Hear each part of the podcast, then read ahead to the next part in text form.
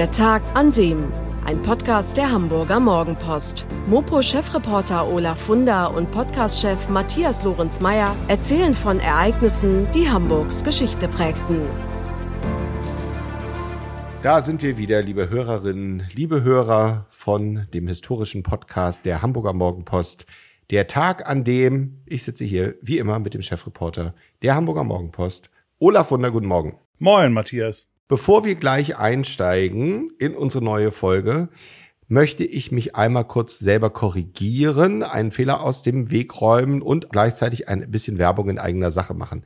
Wer die letzte Folge gehört hat, wird erinnern, dass ich da gesagt habe, wir haben eine Folge zu den Wallanlagen gemacht.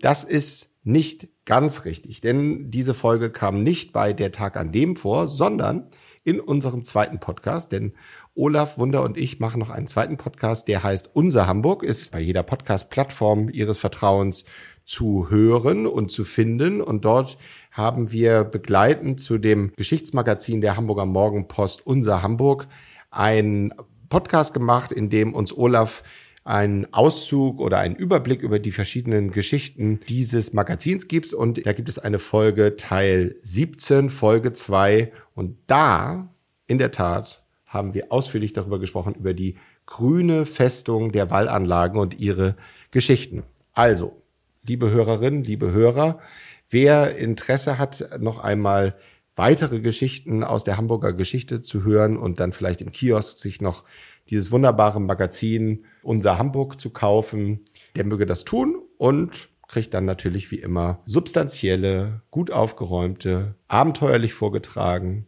und inspirierende Geschichten über Hamburg. Habe ich das so richtig dargestellt, Olaf? Wunderbar. Besser hätte ich es auch nicht sagen können. Dankeschön. Genau, was ist nochmal auf dem Titel von dem Teil 17 von unser Hamburg? Da ist der Star Club drauf, ne? Ja, genau. Da ist Little Richard drauf, der im Star Club auftrat 1962, ich glaube Oktober. Ein tolles Foto. Wird es eigentlich dieses Jahr noch ein weiteres Unser Hamburg geben, ohne dich jetzt hier in ja. Stress zu versetzen zu wollen? Ja, das tust du schon, aber äh, ja, es gibt ein neues Unser Hamburg. Selbstverständlich Nummer 18 kommt im November. Den genauen Tag weiß ich noch gar nicht. Auf jeden Fall im November rechtzeitig vor Weihnachten, damit man sich das sich und anderen zu Weihnachten kaufen kann. Genau. Sehr schön. Ja, also wir werden euch und Sie weiterhin mit Hamburger Geschichte versorgen. So auch heute in dieser Folge. Und heute geht es um einen wirklich schrecklichen Tag in der Hamburger Geschichte. Und zwar den 17. Juli 1932. Olaf, was ist da passiert und warum ist dieser Tag auch wirklich eine Zäsur in der deutschen und vielleicht sogar in der ganzen europäischen Geschichte.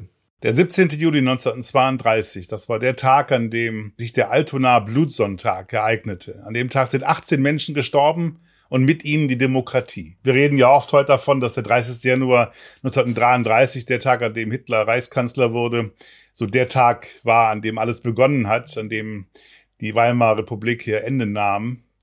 Aber in Wahrheit ist das schon am 17. Juli 1932 gewesen. Jetzt bald 90 Jahre ist das her. Und an dem Tag ist im Zuge einer Wahlkampfveranstaltung sind 7000 SA und SS-Männer aus Altona, Hamburg und Schleswig-Holstein durch Altona gezogen in einem Propagandamarsch, ein riesiger Schlägertrupp, der erst durch Ottensen und Bahrenfeld zog, bevor er dann Kurs nahm auf die Altstadt von Altona und die im Volksmund Klein Moskau genannt wurde und das nicht ohne Grund, in den Elendsquartieren des Arbeiterviertels lebten vor allem Sozialdemokraten und Kommunisten. Und dass Hitlers Schergen es wagten, dort ihren Propagandaauftritt zu veranstalten, das war eine Provokation, das war eine gezielte Provokation, denn dass an dem Tag Schüsse fallen würden, dass Menschen sterben würden, das war einkalkuliert, das war vielleicht sogar gewollt, darauf hat der damalige Reichskanzler Franz von Papen wohl nur gewartet. Dann gib uns doch mal eine geschichtliche Einordnung. Wovon ist der Altonaer Blutsonntag die Eskalation gewesen? Also was hat sich in den Jahren und Monaten vorher abgespielt und warum ist es so, wie du sagst, fast folgerichtig, dass das dann dort zur Eskalation gekommen ist? Mit dem Oktober 1929, dem großen New Yorker Börsenkrach, da waren die goldenen 20er Jahre, von denen man ja oft spricht, vorbei. Es begann eine Weltwirtschaftskrise, die ab 1930 dann auch Deutschland erfasste und mit Deutschland eine durch Krieg und Inflation ohnehin geschwächte deutsche Wirtschaft doppelt hart traf. Viele Millionen Menschen waren arbeitslos und je mehr Leute hungerten und ohne Perspektive waren, desto mehr kehrten sie den gemäßigten Parteien den Rücken, glaubten den Halsversprechen der Extremisten. Die KPD hatte großen Zulauf, aber noch mehr profitierte Adolf Hitlers NSDAP. Es begann eine Zeit, wo auf den Straßen es sehr unruhig wurde, wo es praktisch tagtäglich zu Straßenschlachten zwischen Kommunisten, Sozialdemokraten und Nazis gekommen ist. Alle großen Parteien hatten ihre eigenen Wehrorganisationen, paramilitärischen Organisationen, so wie die Nazis die SA und die SS hatten. So hatte die SPD ihr Reichsbanner Schwarz-Rot-Gold und die KPD ihren Rotfront-Kämpferbund. Das waren alles paramilitärische Organisationen, die einerseits dazu dienten, die eigenen Veranstaltungen, Wahlveranstaltungen, Umzüge und öffentlichen Reden zu schützen und andererseits auch den Gegner zu attackieren. Und ganz groß im Attackieren des Gegners waren SA und SS. Das war so schlimm, dass Anfang 1932 der damalige Reichskanzler Heinrich Brüning, also ein konservativer, aber demokratischer Mann, der damals Reichskanzler war, SA und SS verboten hat, um halt auf der Straße wieder etwas mehr Ruhe einkehren zu lassen. Aber dann, das ist dann der entscheidende Wendepunkt gewesen. Am 30. Mai 1932 wurde Heinrich Brüning von Reichspräsident Paul von Hindenburg entlassen und Hindenburg, der alles andere als ein Freund der Demokratie war, ernannte als Nachfolger den deutschnationalen Draufgänger Franz von Papen zum Nachfolger. Und was das bedeutete, war jedem schon damals klar, nämlich Eskalation. Das war ein gewaltiger Ruck nach rechts. Man muss ja wissen, dass Rüding genauso, auch Papen hatten keine eigene Mehrheit im Parlament. Die waren auf das Wohlwollen des Reichspräsidenten und auf Notverordnungen angewiesen. Und Papen, der im Reichstag nur bei wenigen nationalliberalen und deutschnationalen Abgeordneten Unterstützung hatte, bemühte sich um eine Tolerierung seiner Regierung durch die NSDAP, also Hitlers Partei, und war deshalb auch zu Zugeständnissen bereit.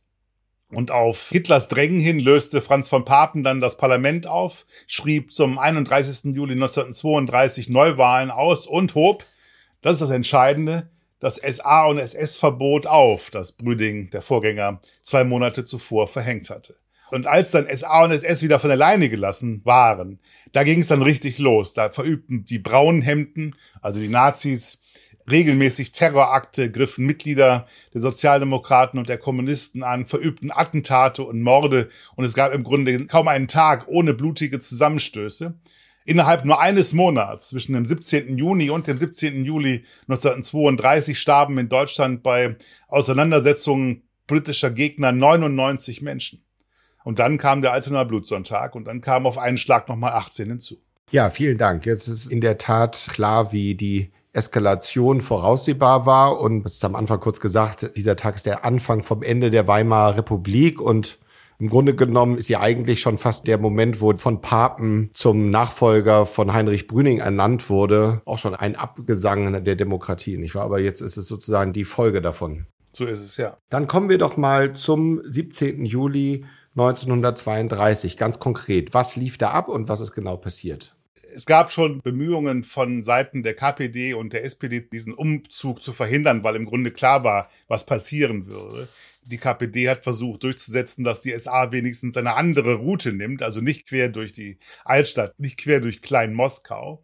Aber Otto Eggerstedt, Sozialdemokrat und Polizeipräsident von Altona, weigerte sich, den Nazi-Aufmarsch zu verbieten. Nicht, weil er jetzt ein Freund der Nazis war, logischerweise, aber weil er möglicherweise auch Konsequenzen fürchtete, was der Reichskanzler dann tun würde, wofür das der Reichskanzler zu Anlass nehmen würde, dieses Verbot. Also er hat es durchziehen lassen. Er war dann auch selber Eggerstedt, weil er auch für den Reichstag wieder kandidierte. Er war Reichstagsabgeordneter. Er war dann auch an dem Tag gar nicht da. Er war auf Wahlkampfreise. Sein Stellvertreter, Oberregierungsrat August Schaberhardt, war auch nicht da, der hatte Urlaub. Und derjenige, der dann die ganze Verantwortung auf den Schultern hatte, war der Leiter des Polizeiamtes Wandsbeck, Hugo Andritzke, ein blutjunger Regierungsrat, der völlig unerfahren war im Umgang mit solchen großen Demonstrationen und der dann halt nichts änderte, der das halt so laufen ließ. Die Sozialdemokraten wollten sich nicht provozieren lassen, haben ihre Mitglieder auch aufgefordert, das zu lassen und keine Gewalt anzuwenden und bloß Altona fernzubleiben an diesem Sonntag. und das Reichsbanner Schwarz-Rot-Gold. Ich sagte schon, das war diese paramilitärische Organisation der SPD. Die Altonaer Reichsbanner wurde aufgefordert, nach Itzehoe zu kommen, zu einer Versammlung. Auch das, um möglichst weit weg zu sein von diesem Umzug der Nazis in Altona. Die KPD andererseits, die wollten sich auch für einiges, was auf der Straße bei Straßenkämpfen davor passiert war, bei den Nazis rächen und wollten den Zusammenstoß. Die riefen alle klassenbewussten Arbeiter, so hieß es, auf, sich auf die Straße zu begeben. Das Ziel, den Zug der Hitlerbanden zu verhüten. So stand es auf einem Flugblatt. Und es war klar, es wird ein furchtbares Blutbad geben. Wie gesagt, es waren 7000 SA und SS-Leute, die dann quer durch die, man muss wissen, ganz engen Straßen und Gassen der Altonaer Altstadt gezogen sind. Die Altonaer Altstadt gibt's ja nicht mehr, die ist ja nahezu vollständig zerstört worden, 43 beim Bombenangriff, sodass wir uns das kaum vorstellen können, wie es da ausgesehen hat. Es waren ganz, ganz enge Gassen, so wie im Gängeviertel in Hamburg.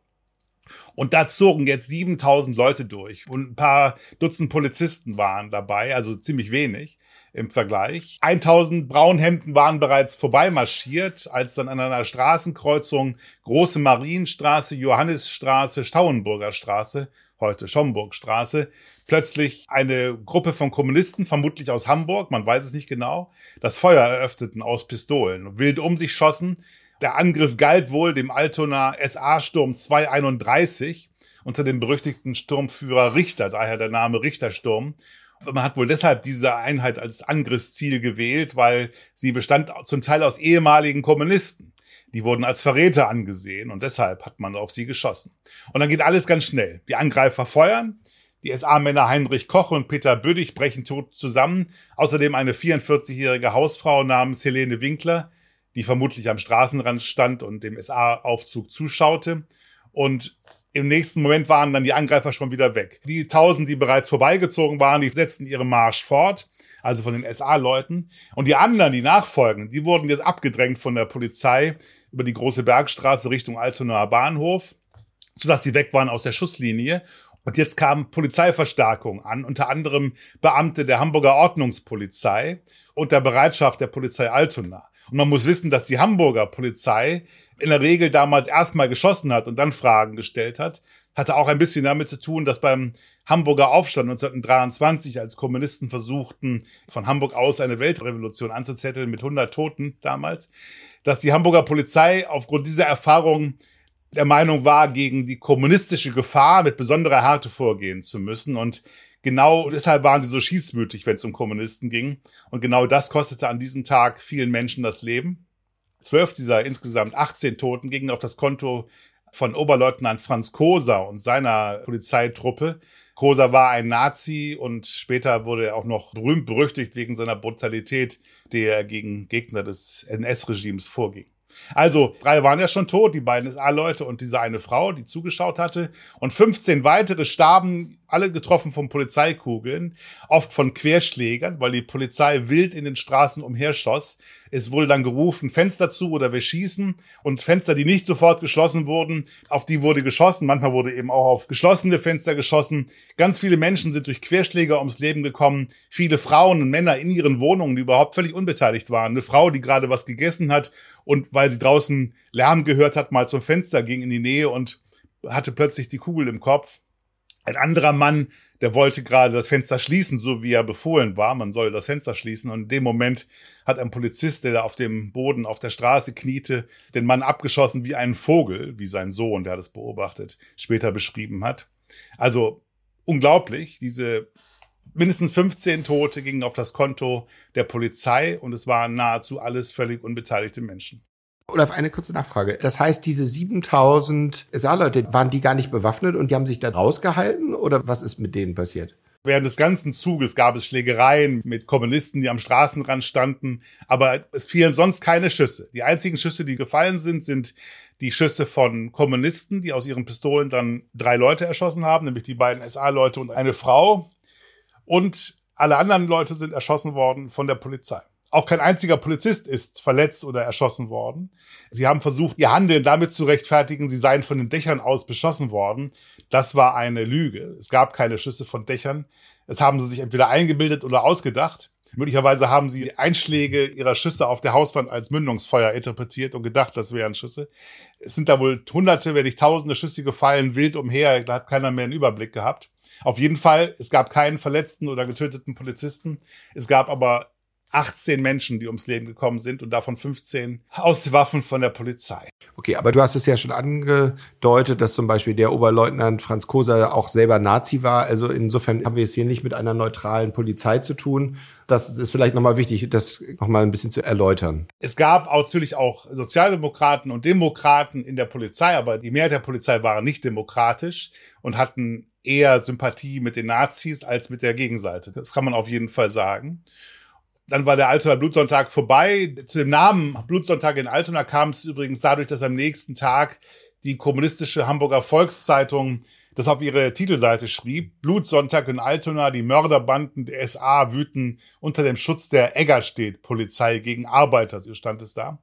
Dass sie so die Eggerstedt angriffen, hat damit zu tun, dass für die Kommunisten, Sozialdemokraten ja nicht etwa irgendwie Brüder waren oder Freunde. Immerhin waren die ja auch links. Nein, im Gegenteil, die Sozialdemokraten waren aus Sicht der Kommunisten Sozialfaschisten. Die waren eigentlich die schlimmeren Feinde als die Nazis. Das ist irre, aber so ist es gewesen.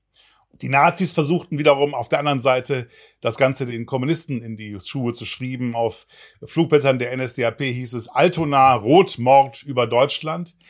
Wie auch immer, in jedem Fall hat Franz von Papen jetzt den Anlass, den er suchte, gefunden. Am 20. Juli 32, drei Tage nach dem Blutvergießen, hat er dann den Staatsstreich verübt, den wir alle aus dem Geschichtsunterricht kennen als Preußenschlag, mit der Begründung, sie sei unfähig, die öffentliche Ordnung sicherzustellen, entließ Franz von Papen die SPD-Regierung Preußens unter Otto Braun und setzte die Verfassung außer Kraft. Anschließend dann die Reichstagswahl am 31. Juli 32 mit dem erwarteten Ergebnis. Alle Parteien, die die Demokratie stützten, verloren an Zustimmung. Kommunisten gewannen leicht, Liberale, Sozialdemokraten und Konservative hatten dramatische Verluste und die NSDAP wurde mit 37,3 Prozent, 19 Prozent mehr als 1930 stärkste Partei. Dann brauchte es nur noch sieben Monate bis zum Januar 33 und dann war Adolf Hitler Reichskanzler. Die beiden erschossenen SA-Leute vom Blutsonntag wurden als Märtyrer gefeiert und gleichzeitig begannen die Nazis die vermeintlichen Haupttäter des Blutsonntags zu suchen. Ausschließlich Kommunisten wurden dann anschließend vor Gericht gestellt, allesamt Unschuldige und vier Männer, auch von denen klar ist heute, dass sie überhaupt nichts zu tun hatten mit der ganzen Geschichte, wurden dann zu Tode verurteilt und am 1. August 1933 im Hof des heutigen Altonaer Amtsgerichts mit dem Handbeil hingerichtet Bruno Tesch, Walter Möller, Karl Wolf und August Lüttgens. Die Namen werden einigen bekannt vorkommen, weil heute sind nach dem August Lüttgens und Walter Möller zwei Parks benannt und es gibt einen Bruno Tesch Platz und eine Karl Wolf Straße. Allerdings muss man wissen, es hat lange gedauert, bis die Todesurteile gegen diese Männer aufgehoben wurden, nämlich bis in die 90er Jahre. Erst dann gab es Gerechtigkeit, erst dann hat das Hamburger Landgericht diese Todesurteile als Justizmord entlarvt und aufgehoben. Vielleicht noch ein Wort zu dem ja bereits erwähnten Altona Polizeipräsidenten Otto Eggerstedt, der ja den Fehler gemacht hatte, den Umzug nicht zu verhindern und der am entscheidenden Tag auch noch auf Wahlkampfreise war und nicht an seinem Dienstposten. Auf den machten die Nazis anschließend Jagd also nach der Machtergreifung, zunächst mal verlor er seinen Posten, gleich nach dem Altonaer Blutsonntag, nach dem Preußenschlag verlor er seinen Posten als Polizeipräsident und nach dem 30. Januar 33 jagten die Nazis ihn, sperrten ihn ein, misshandelten ihn so sehr, dass er ins Altonaer Krankenhaus kam mit seinen schweren Verletzungen. Sozialdemokratische Freunde versuchten ihn dann dort aus dem Krankenhaus herauszuholen und ihm zur Flucht zu verhelfen. Doch dieser Plan wurde verraten. Eggerstedt wurde dann am 12. August 1933 ins KZ Esterwegen überstellt und dort zwei Monate später von SA-Leuten auf der Flucht, wie es damals hieß, erschossen. Auf der Flucht heißt, sie haben ihn ermordet. Okay, erklär noch mal ganz kurz. Er hat nicht verhindert, dass es diesen Aufmarsch gab, aber das ist noch nicht ganz klar. Warum wurde auf ihn von den Nazis, die müssen doch froh gewesen sein, dass es da diesen Aufmarsch gab? Also, dass sie ihn jetzt gesagt haben, hat überhaupt nichts mit dem Blutsonntag zu tun. Otto Eggerstedt war Sozialdemokrat. Er war gegen die Nazis. Unabhängig davon, wie er sich beim Blutsonntag verhalten hat. Sie haben ihn als Sozialdemokraten, als Reichstagsabgeordneten der SPD, als einer von denen, die gegen das Ermächtigungsgesetz gestimmt haben. Die SPD war ja die einzige Partei, die gegen das Ermächtigungsgesetz gestimmt haben, gegen die Selbstentmachtung des Parlaments in, im März 1933. Deshalb haben sie ihn gejagt, nicht wegen seiner Rolle beim Blutsonntag. Aber er hat eine Rolle gespielt und deshalb erwähne ich ihn in dem Zusammenhang jetzt auch. Er war halt eine Hassfigur für die Nazis und deshalb wurde er gejagt und am Ende ermordet. Jetzt habe ich es verstanden. Wir kommen zum Abschluss zu einer sehr interessanten Aufzeichnung von jemand, der selber am Blutsonntag dabei war. Und zwar ist das Walter Kuppitsch. Erzähl uns doch mal ganz kurz, wer ist Walter Kopitsch und wie kommt es dazu, dass wir heute noch von diesen Tagebuchaufzeichnungen etwas wissen? Also es gibt einen Historiker in Hamburg, dessen Name auch Kopitsch ist und der sich besonders gut auskennt mit dem Blutsonntag, von dem ich auch einen großen Teil meines Wissens habe. Und Wolfgang Kopitsch, der ist Historiker, war Bezirksamtsleiter von Hamburg Nord, daher wird ihn noch mancher kennen, ist Sozialdemokrat und war von 2012 bis 2014 Polizeipräsident. Aber er ist, wie gesagt, eben auch Historiker und hat seine Examensarbeit in den 70er Jahren zum Thema Altona Blutsonntag geschrieben. Und er hatte das Glück, viele Augenzeugen noch interviewen zu können, darunter seinen eigenen Vater, denn Walter Kopitsch war selbst dabei. Als junger Polizeiwachtmeister der preußischen Schutzpolizei musste er am 17. Juli 32 den Propagandamarsch der Nazis beschützen und begleiten. Das war keine Aufgabe, die er gerne übernahm, wie sein Sohn mir erzählt hat. Er habe sehr darunter gelitten, so Wolfgang Kopitsch, denn diejenigen, die Walter Kopitsch dazu beschützen hatte, das waren politisch seine erbittertsten Gegner, denn Kopitsch war Sozialdemokrat durch und durch. Der war 1906 in Neustadt an der Orla in Thüringen geboren worden hatte sich dann bei der thüringischen Landespolizei beworben, wo er abgelehnt wurde, weil er eben zu links war, sozialdemokratisch. Hatte dann später bei der preußischen Polizei angefangen, kam nach Altona und hat dann, wie auch sein Tagebuch zeigt, 1932 die ganzen politischen Wirren jener Zeit erlebt. Als Polizist musste er da praktisch jeden Tag mit seinen Leuten auf Einsätzen gehen, wo es um politische Straftaten ging, um Umzüge von Parteien, um Schlägereien, um Schießereien, um Bombenwürfe. Sein Tagebuch aus dem April, Mai, Juli, Juni haben wir ein paar Auszüge von.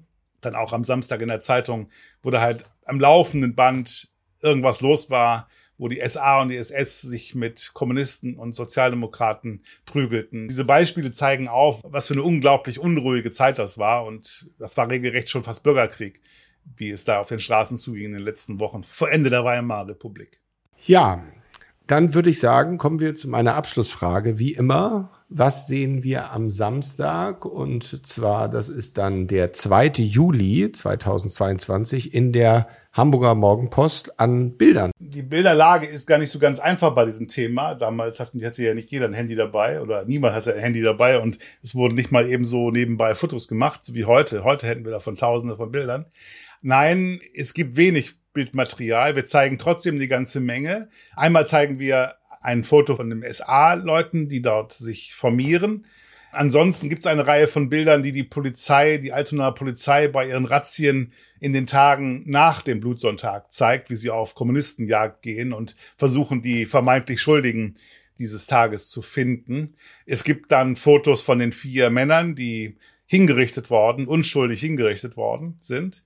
Von den insgesamt 18 Toten des Blutsonntags gibt es von neun Leuten auch Fotos, die wir zeigen werden. Und natürlich zeigen wir Herrn Kopitsch, den ehemaligen Polizeipräsidenten, und ein Foto von dessen Vater, aus dessen Tagebuch wir zitieren. Also, in diesem Fall ein tragischer Tag in der Hamburger Geschichte mit großen weltpolitischen Implikationen. Vielen Dank dafür, Olaf, und bis zum nächsten Mal. Danke, ciao. Das war der Tag an dem Geschichten, die Hamburgs Geschichte prägten. Eine neue Folge lesen Sie jeden Sonnabend in Ihrer Mopo und hören wöchentlich einen neuen Podcast. Noch mehr Historisches aus Hamburg, wie zum Beispiel das Buch zu dieser Serie oder die Magazine Unser Hamburg, finden Sie auch online in unserem Mopo-Shop unter www.mopo-shop.de.